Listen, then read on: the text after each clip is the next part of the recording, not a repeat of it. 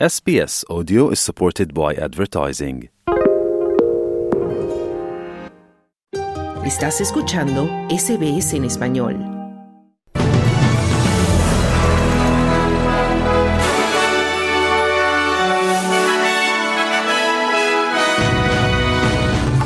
Primer ministro de Papúa Nueva Guinea se dirige al Parlamento australiano por primera vez. Más de mil trabajadores del sector de la energía abandonan sus puestos de trabajo por conflicto salarial y reclamaciones a empresas de telecomunicaciones aumentaron un 13% en el último trimestre del año pasado sobre el trimestre anterior. Estos son los titulares de este jueves 8 de febrero.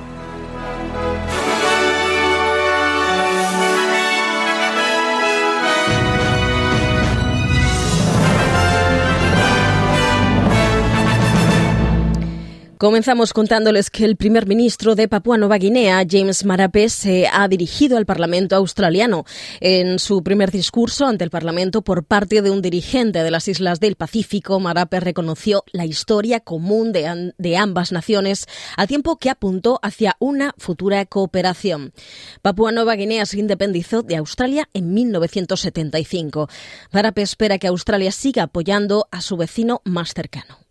I ask do not give up on Papua New Guinea. Les pido que no abandonen a Papúa Nueva Guinea. Siempre nos hemos recuperado de los momentos más bajos y seguiremos creciendo, aprendiendo de cada momento, de cada momento alto y bajo. Aprenderemos de las experiencias pasadas también. En ese sentido, quiero indicar a esta Cámara que estamos llevando a cabo reformas estructurales y haciendo todo lo posible para mejorar la eficiencia de nuestro sector público con el fin de llevar al país durante los próximos 50 años, decía.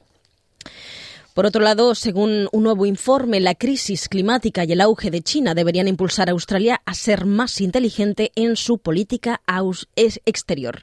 El documento elaborado por el think tank eh, Asia Pacific Development Diplomacy and Defense Dialogue ha sido presentado por la ministra de Asuntos Exteriores Penny Wong y el diputado de coalición Simon Birmingham.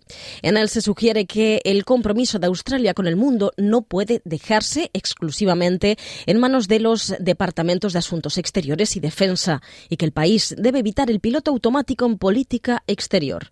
Wong afirma que cada vez hay más apoyo bipartidista a la idea de un enfoque nacional de la política internacional.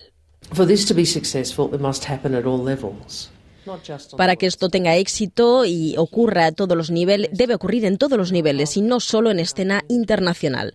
También aquí, en nuestro Parlamento, en nuestras comunidades, en nuestras empresas, en los consejos de administración y en las escuelas. Invitamos a todos los australianos a participar en la conversación y a considerar cómo podemos contribuir a garantizar los intereses de Australia en un mundo cada vez más exigente, decía. Y por otro lado, se espera que la legislación laboral sobre relaciones laborales se apruebe hoy en el Parlamento. El proyecto de ley para colmar lagunas legales redefine el empleo ocasional e introduce normas mínimas para los gig workers.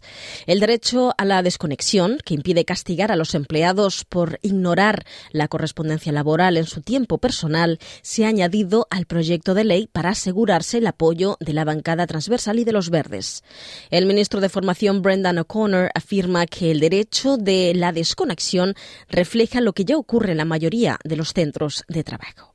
Some employers, a minority, Uh, Algunos empresarios, una, minoría, eso sí, han tratado a los trabajadores como si estuvieran de guardia 24 horas al día sin remuneración adicional. Eso es injusto, no es razonable. Esta legislación consagrará lo que ocurre en los buenos centros de trabajo y la inmensa mayoría de los empresarios tratan a su personal muy bien. No esperaría que hicieran lo contrario, pero no debemos permitir que los empresarios deshonestos hagan lo que no deben decía y la caída de la red de Optus que dejó a millones de personas sin servicio telefónico ni Internet provocó un gran número de reclamaciones ante el organismo de control del sector en busca de créditos, descuentos y disculpas.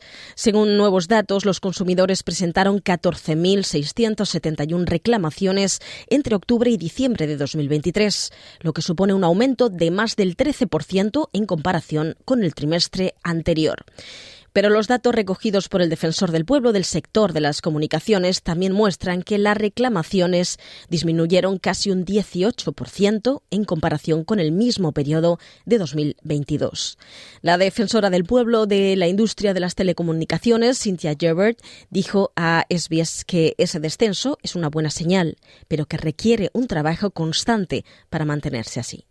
Um, other key issues for us are that you know, ongoing customer service issues remains a big Otras cuestiones clave para nosotros son los problemas de atención al cliente, que siguen siendo una gran preocupación para todos, así como los problemas de facturación.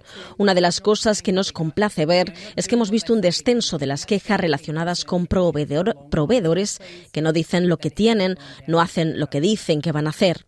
Y esa ha sido una de las principales preocupaciones de los consumidores. Me alegro de que haya bajado este trimestre, decía. Y más de mil trabajadores han abandonado eh, sus puestos durante 24 horas por un conflicto salarial con dos de las mayores compañías eléctricas de la costa este. El sindicato Electrical Trades Union está inmerso en una batalla salarial permanente con los gigantes de transporte y distribución de electricidad, de electricidad Transgrid y Endeavour Energy. El sindicato reclama una subida salarial del 8% anual en tres años y afirma que los salarios de Endeavour han aumentado un 10,5% desde 2019 y un 8% en Transgrid, mientras que la inflación ha alcanzado el 18%. Y los titulares de títulos nativos de la región del Golfo de Carpintería han ganado un recurso ante el Tribunal Superior que impide que un gi- gigante minero se expanda a tierras aborígenes sin contar con su opinión. En 2013, Glencore solicitó un arrendamiento minero para el proyecto del río MacArthur con planes de construir una instalación en la tierra para llevar a cabo un proyecto de dragado. Aunque Glencore es propietaria del arrendamiento minero de las tierras, estas están sujetas a nativos. El Tribunal Superior anuló por unanimidad una sentencia del Tribunal Federal, según la cual la nueva instalación de infraestructuras estaba demasiado alejada de la explotación minera y no podía considerarse necesaria para el ejercicio significativo del derecho a la explotación minera. Y el secretario de Estado de Estados Unidos, Anthony Blinken, afirma que sigue siendo posible un acuerdo de alto el fuego entre Israel y Hamas. Blinken se encuentra en Israel para tratar de negociar un alto al fuego que ponga fin a los combates. El primer ministro israelí, Benjamin Netanyahu, ha rechazado la última propuesta de alto el fuego de Hamas que proponía la liberación de todos los rehenes a cambio de cientos de, palestinos encarcelados por Israel. El secretario de Estado afirma que la respuesta de Hamas crea un espacio para llegar a un futuro acuerdo. We had uh, an opportunity today to discuss with the Hoy hemos tenido la oportunidad de discutir con el gobierno israelí la respuesta que Hamas envió anoche a la propuesta que Estados Unidos, Qatar y Egipto habían elaborado para traer a casa a los rehenes restantes y ampliar la pausa humanitaria. Lo que puedo decirles sobre estas discusiones es que si bien hay algunos puntos no esenciales en la respuesta de Hamas, creemos que crea un espacio para llegar a un potencial acuerdo, decía. Y el Consejo de Seguridad Nacional de Estados Unidos, Jake Sullivan, el consejero, perdón, afirma que los miembros de la OTAN han advertido a Hungría para que no siga retrasando el ingreso de Suecia en la alianza militar. Los políticos húngaros han boicoteado una sesión de urgencia del Parlamento en la que estaba prevista una votación para incluir en la agenda legislativa la candidatura de Suecia a la OTAN. Hungría ha alegado que los políticos suecos han dicho mentiras sobre el estado de la democracia húngara y han pedido al primer ministro de Suecia que viaje a Hungría. Sullivan afirma que la paciencia de Estados Unidos se está agotando en cambio. We heard security advisor after security advisor say that it's past time for Sweden to get in and to directly address. Hemos oído a un asesor de seguridad tras otro decir que ya es hora de que Suecia entre y se dirija directamente al representante de Hungría para decirle que efectivamente son los últimos. Es una cuestión de credibilidad y obligación que den los pasos necesarios para completar el proceso parlamentario para que la OTAN pueda dar la bienvenida a Suecia como miembro número 32. Dios. Y el Senado de Estados Unidos enterró este miércoles el acuerdo migratorio bipartidista que se encontraba bajo fuego del ala dura de los republicanos y sobre todo del expresidente Donald Trump. Un grupo de demócratas y de republicanos tardaron meses en negociar este proyecto de ley con el gobierno del presidente Joe Biden. Pero el paquete legislativo, que incluye fondos para Ucrania e Israel, ha quedado reducido a la nada en cuestión de minutos durante una votación de procedimiento en la Cámara Alta del Congreso. La mayoría de los republicanos votaron en contra e incluso aquellos que inicialmente lo apoyaron. Poco después, el líder de la mayoría demócrata, Chuck Schumer, dispuso una segunda votación sobre el proyecto amputado de reforma migratoria. Tampoco existen garantías de que esta alternativa prospere en el Congreso. Y Ecuador despenalizó este miércoles la eutanasia, con lo que se convirtió en el segundo país latinoamericano en dar luz verde a este procedimiento después de Colombia, a raíz del caso de una paciente de una enfermedad incurable y mortal. Con su cámara apagada y a hablar pausado, Roldán expresó que recibió muy conmovida y con alivio el fallo de la Corte Constitucional y que con siete votos a favor de sus nueve magistrados abrió la puerta para que médicos puedan ayudar a morir a un enfermo sin ir a la cárcel. La sanción por homicidio no podrá aplicarse al médico que realice un procedimiento de eutanasia activa en aras de preservar los derechos de una vida digna y el libre desarrollo de la personalidad del paciente según señaló el máximo Tribunal Constitucional en un comunicado.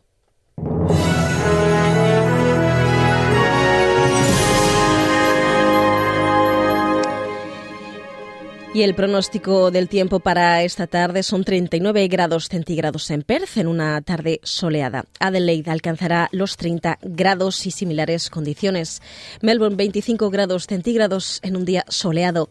Hobart 25 grados también en una tarde parcialmente nublada. Nubes en Canberra con 23 grados de máxima. Sydney 25 grados en una tarde nublada. Brisbane ligeras lluvias con 31 grados centígrados. Cairns 32 grados en una tarde parcialmente nublada y Darwin alcanzará los 31 grados en un día con ligeras lluvias.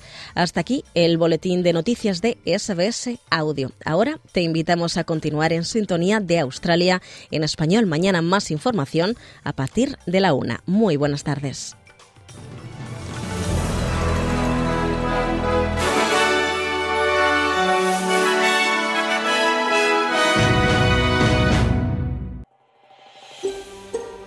¿Quieres escuchar más historias como esta? Descárgatelas en Apple Podcasts, Google Podcasts, Spotify o en tu plataforma de podcast favorita.